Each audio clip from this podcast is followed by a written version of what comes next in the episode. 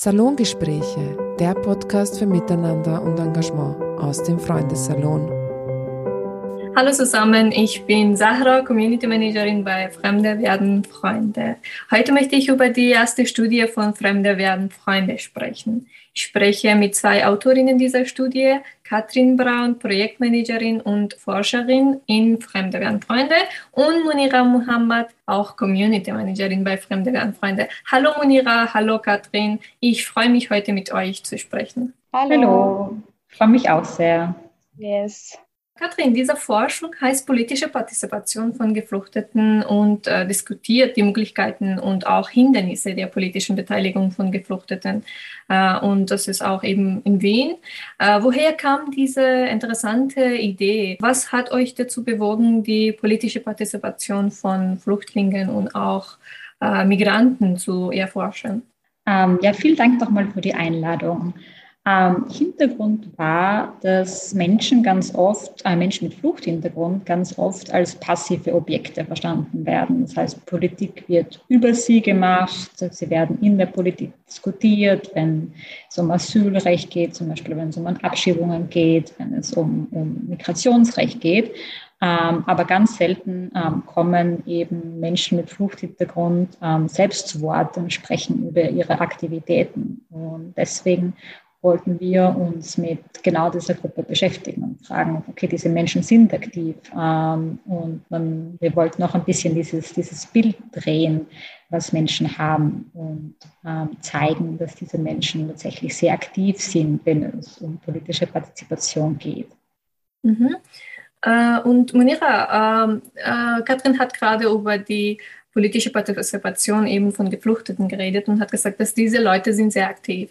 Und du ähm, also organisierst auch äh, viele Veranstaltungen, was um äh, Inklusion geht zum Beispiel. Ähm, welche Aktivitäten haben sie am meisten? Weil sie haben eben nicht so viele Möglichkeiten. Was sagt deine Erfahrungen? Du meinst Menschen mit äh, Fluchthintergrund, oder? Ganz genau, ja. Ja, ähm, was ich bemerkt habe, ich selbst auch als Mensch mit einem Fluchthintergrund und die selbst nicht wählen darf, dass ich viel in Hochschulebene mache, viel in freiwilligen Ebene, also dass ich mich politisch engagiere in verschiedenen Organisationen, politischen Organisationen, bei der ÖH, also dass ich mich bei der ÖH engagiere und so irgendwie Politik wahrnehme oder auch ähm, zum Beispiel bei der sozialistischen Jugend in Veranstaltungen teilnehme, wo über Politik gesprochen wird. Ähm, und ich glaube, das ist so das sind so Möglichkeiten, die Menschen mit Fluchthintergrund haben, dass sie sich irgendwie engagieren können und auch ähm, sich politisch weiterbilden können.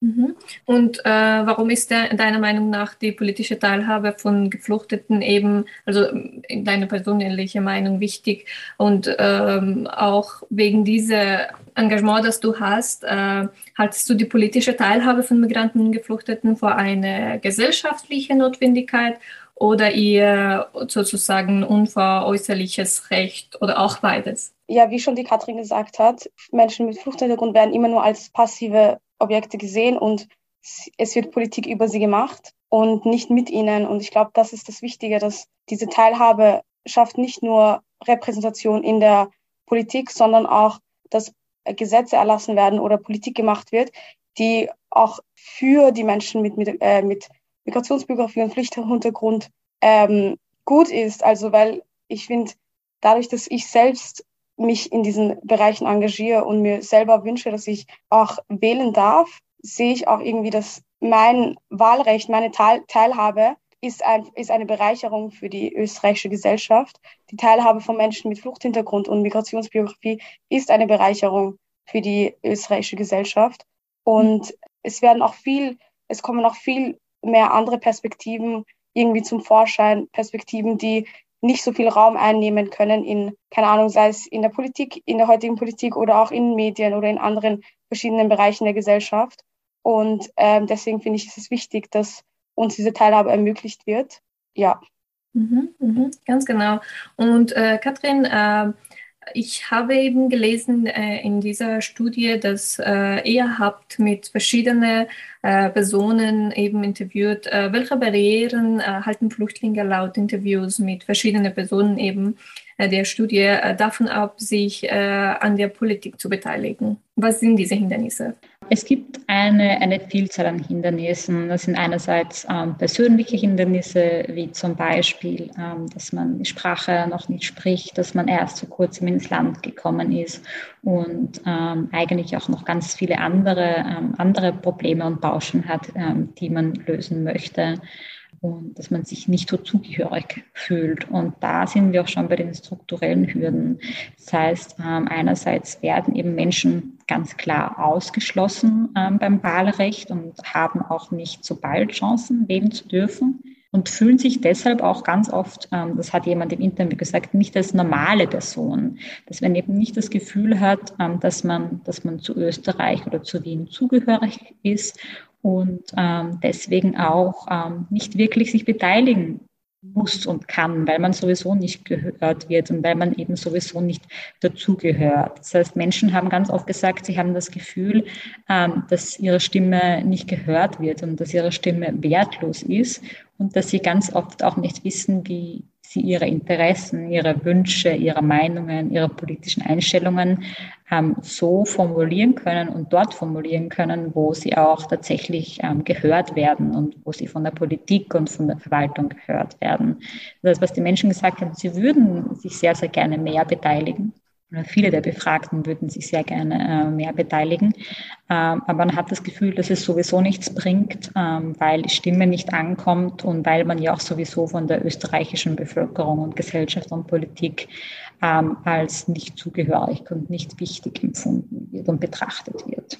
Mhm, mhm, ich stimme zu, weil ich habe auch, so wie Munira gesagt hat, äh, keine Wahlrecht und äh, manchmal denke ich mir auch, wieso soll ich mich beteiligen? Wenn es auch nicht also wichtig ist, äh, wenn ich nicht hier gehöre. Und ich gehöre auch nicht mehr in meinem Heimatland, deswegen ist es irgendwie, das heißt, wir sind in Luft und wir gehören nirgendwo. Und deswegen finde ich eben diese Studie sehr äh, interessant und sehr wichtig.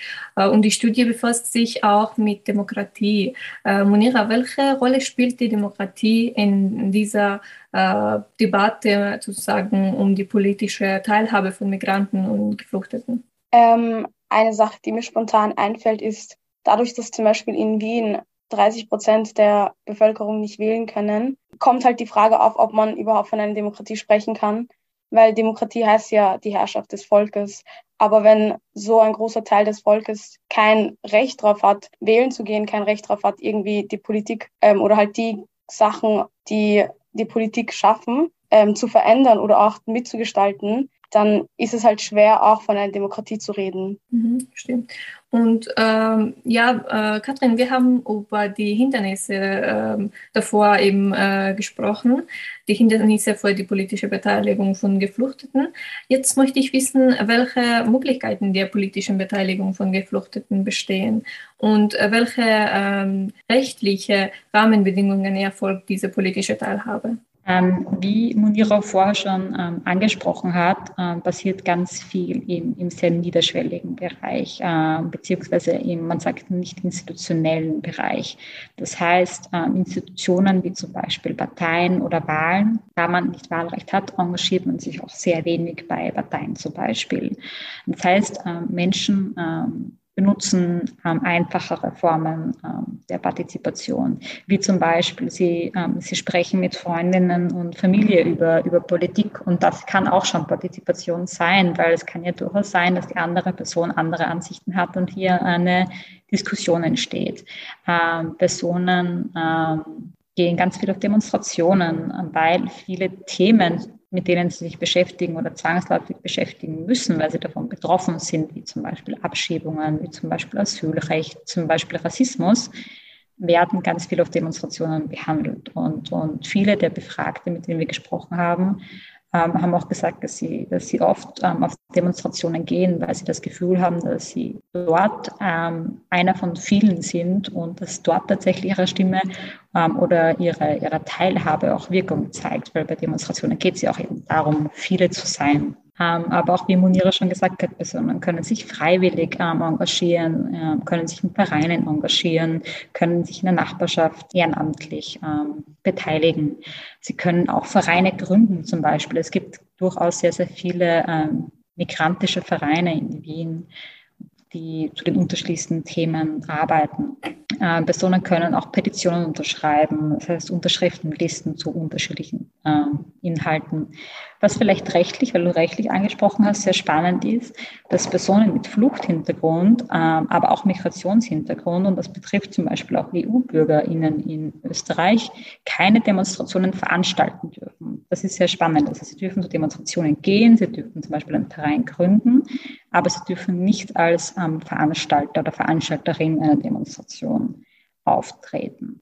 Mhm. Und ähm, genau, und eben Wahlrecht ähm, ist in Österreich an die ähm, Staatsbürgerschaft ähm, gekoppelt. Das heißt, sie dürfen auch leider nicht wählen gehen. Ja, also ähm, wie du eben angesprochen hast, dass die äh, Leute mit Migrationshintergrund äh, können Vereine haben oder gründen und äh, in Demonstrationen teilnehmen, aber können eben keine ähm, veranstalten oder organisieren.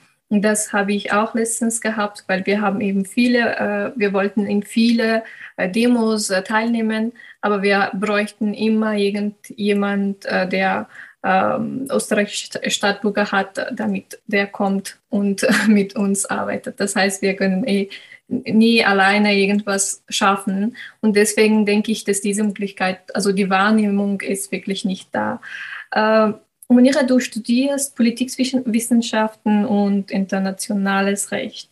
Äh, was ist deiner Meinung nach die größte Hürde, auf die du vielleicht aufgrund äh, deines Herkunftslandes oder die Flüchtlinge aufgrund ihres äh, Migrationshintergrunds nach politischer Partizipation in Zukunft stoßen werden? Ich glaube meistens das Wahlrecht. Also wenn sich nichts am Wahlrecht ändert, können Menschen mit Fluchthintergrund ähm, sich nicht politisch beteiligen oder halt aktiv politisch beteiligen, so dass sie glauben oder halt verstehen, dass ihre Stimme einen Wert hat. Ähm, und ich finde, welche Hürden können kommen, ähm, je nachdem, wie die Regierung sich verändert, ob wir, also ich weiß nicht, man ist schon aufgefallen, dass nicht nur in Österreich, sondern auch in Europa die Regierungen ähm, nach rechts rücken. Und wenn das so weitergeht, kann es auch dazu kommen, dass viel restriktivere Gesetze erlassen werden, äh, die Menschen mit Fluchthintergrund, Menschen mit Migrationsbiografie noch weiter zurück in die Isolation stecken. Ein Beispiel dafür wäre zum Beispiel das Kopftuchverbot, das sehr lange und sehr oft diskutiert wurde in den Medien und der Politik, das dann wahrscheinlich, das dann auch als verfassungswidrig gegolten ist. Aber wer zum Beispiel, wenn je weiter die Politik nach rechts rückt, desto mehr von diesen Gesetzen kommen, desto mehr von diesen ähm, Gesetzen werden vielleicht auch erlassen. Und ja, das dann, wie gesagt, dann kommt es halt dazu, dass Menschen sich nicht trauen, sich mehr zu beteiligen, weil sie Angst davor haben, was die Politik mit ihnen machen könnte, Angst davor haben, was zum Beispiel in Demonstrationen, dass mehr Polizeigewalt stattfindet und so weiter und sich dadurch weniger politisch beteiligen. Mhm, das heißt, du, du denkst, dass es auch danach, wenn sie Wahlrecht haben, das heißt, wenn sie Staatsbürgerschaft haben und auch äh, eben äh, sich äh, politisch beteiligen können, dann haben sie eben Angst. Ja, ich würde schon sagen, auch wenn man die Staatsbürgerinnenschaft hat, ist das trotzdem nicht so etwas, was man in deinem Aussehen sieht, weil leider viele der österreichischen Mehrheitsgesellschaft glauben, auch wenn du zum Beispiel die österreichische Staatsbürgerinnenschaft hast oder auch wenn du hier geboren bist, glauben die nicht, dass du aus Österreich bist oder glauben nicht, dass du ein Teil dieser Gesellschaft bist. Und ich glaube, da, da würde auch diese Staatsbürgerschaft nichts ändern. Ja, stimmt. Und äh, Kathrin, die Studie wurde zeitgleich mit einer anderen Studie äh, bereit äh, präsentiert. Ähm, heißt uns noch kurz, äh, worum ging es bei der zweiten Studie und von welcher Organisation war das? Mhm, ähm, Mache ich sehr gerne. Ähm, ich möchte noch ganz kurz noch was sagen, was, was Monira auch gesagt hat, weil das war auch bei uns in der, in der Studie ein ganz wichtiger Punkt, dass, dass diese Angst vor, vor Diskriminierung, wenn man, ähm, wenn man seine Meinung äußert und wenn man sich politisch ähm, partizipiert und politisch teil haben will, dass man hier Angst hat vor, vor Repression, dass man Angst hat, wie man von der Gesellschaft wahrgenommen wird. Und dass ganz viele ähm, Personen auch gesagt haben, sie sind derzeit in einer prekären Situation, sie sind noch im Asylverfahren oder sind hier und werden abgeschoben, dass sie einfach Angst haben, wenn sie sich äußern, dass es Auswirkungen hätte ähm, auf, auf ihr Verfahren. Und auch, dass man dass sie das Gefühl ähm, haben müssen, ähm, eigentlich dankbar zu sein, was natürlich, ähm, natürlich falsch ist. aber dass sie das Gefühl haben müssen, dankbar zu sein. Und wenn sie es nicht sind, dass dann die österreichische Bevölkerung und die österreichische Politik sie noch negativer betrachtet, weil, weil sie eigentlich dankbar sein müssten, dass sie in Österreich, ähm, Österreich sind. Also das ist auch nochmal eine große Hürde, ähm, diese, diese Angst vor, vor der Wertung ähm, vor, vor der österreichischen Gesellschaft oder der Mehrheitsgesellschaft. Genau, und unsere, unsere ähm, Studie wurde gemeinsam mit ähm, der Studie von Österreichischen Institut für internationale Politik, dem OIP, präsentiert. Und die haben sich spannenderweise mit einem sehr ähnlichen Thema beschäftigt. Und zwar ging es bei ihnen um die serbische und die türkische Community in Wien und inwieweit Personen aus diesen Communities ähm, sich in Österreich ähm, politisch ähm, engagieren und interessieren, aber auch dieser transnationale Gedanke. Das heißt, Personen, die ähm, aus der Türkei sind, aber in Österreich leben, engagieren sich ganz oft bei migrantischen Vereinen, zum Beispiel bei politischen Vereinen, die sich mit Themen der, der Türkei beschäftigen. Das Gleiche gilt auch für die serbische Community. Aber eben spannenderweise kamen sie in ihrer Studie zu sehr, sehr ähnlichen ähm, Ergebnissen, wie zum Beispiel auch, was die Monira schon angesprochen hat, eben dieses Wahlrecht, das äh, ein totales Demokratiedefizit äh, in Österreich eigentlich ergibt. Und zwar, wenn 30 Prozent eben nicht wählen dürfen, dann, dann ist Demokratie nicht sehr demokratisch in Österreich. Und genauso sagen Sie, wie wir in unserer Studie, dass eigentlich so dieses Wahlrecht und diese, diese Teilhabe ein Katalysator ähm, sein kann und ein Katalysator für, für gesamtgesellschaftliche Inklusion. Das heißt, man, man darf wählen und fühlt sich dann zugehörig und durch dieses, durch dieses Wahlrecht und durch diese Zugehörigkeit gelingt dann vielleicht auch die Inklusion in weiteren Bereichen, weil eben eben das Gefühl hat, man ist hier und man, man wird wahrgenommen als Person und man wird ernst genommen als Person. Und das zeigen unsere beiden Studien sehr deutlich und auch Forderungen, die wir beide entwickelt haben. Sehr interessant.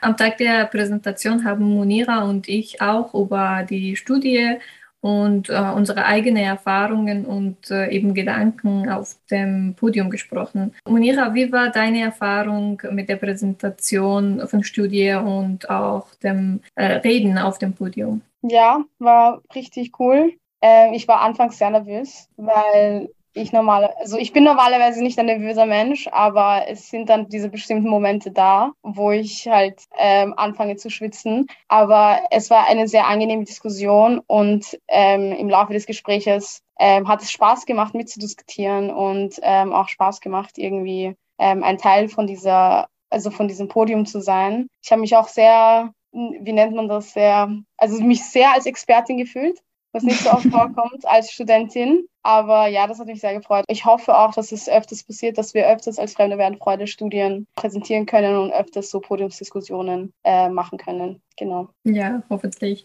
Ähm, ja, ähm, für mich war sehr interessant, dass, dass es so viele Leute auch von ähm, äh, eben äh, Politik äh, da waren und haben sich auch verschiedene Leute von verschiedenen Vereinen und auch einzelne Leute ähm, äh, teilnehmen haben. Äh, das, das war für mich sehr interessant und das äh, Diskussion, so wie Munira erwähnt hat, war auch für mich sehr interessant.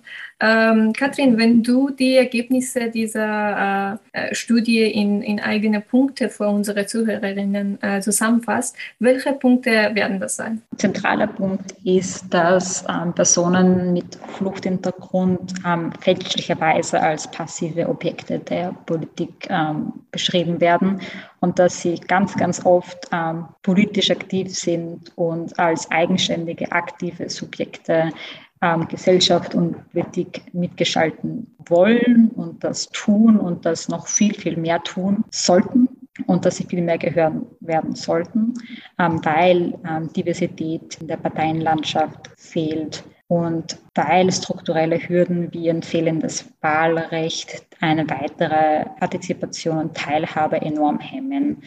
Es braucht da ganz zentrale Änderungen und Änderungen des Wahlrechts, aber zum Beispiel auch äh, mehr Bildungsangebote ähm, für Menschen, die sich mit dem Thema beschäftigen wollen und auch eben eine Förderung von Zivilgesellschaft und NGOs, die ähm, zu solchen Themen arbeiten. Äh, sehr interessant. Wo können äh, unsere Zuhörerinnen diese Forschung lesen? Unser Forschungsbericht ist auf unserer Website ähm, fremdwerdenfreunde.at zu finden und der Forschungsbericht ähm, vor dem OIP ist auf deren Webseite ähm, zu lesen. Ähm, und auf der Webseite von Fremde werden Freunde sind auch Fotos und ein kleiner Nachbericht ähm, der spannenden Diskussion, wo ihr beide am Podium wart, zu finden. Mhm. Äh, danke euch. Es hat sehr Spaß gemacht, mit euch zu sprechen. Und das Thema ist eh sehr interessant. Ich danke euch für eure Zeit. Danke dir. Vielen Dank. Um uns zu unterstützen, könnt ihr auch spenden. Spendenkonto und weitere Informationen findet ihr auf unserer Webseite. Alle Infos auf www.fremdewerdenfreunde.at. Bis zum nächsten Mal.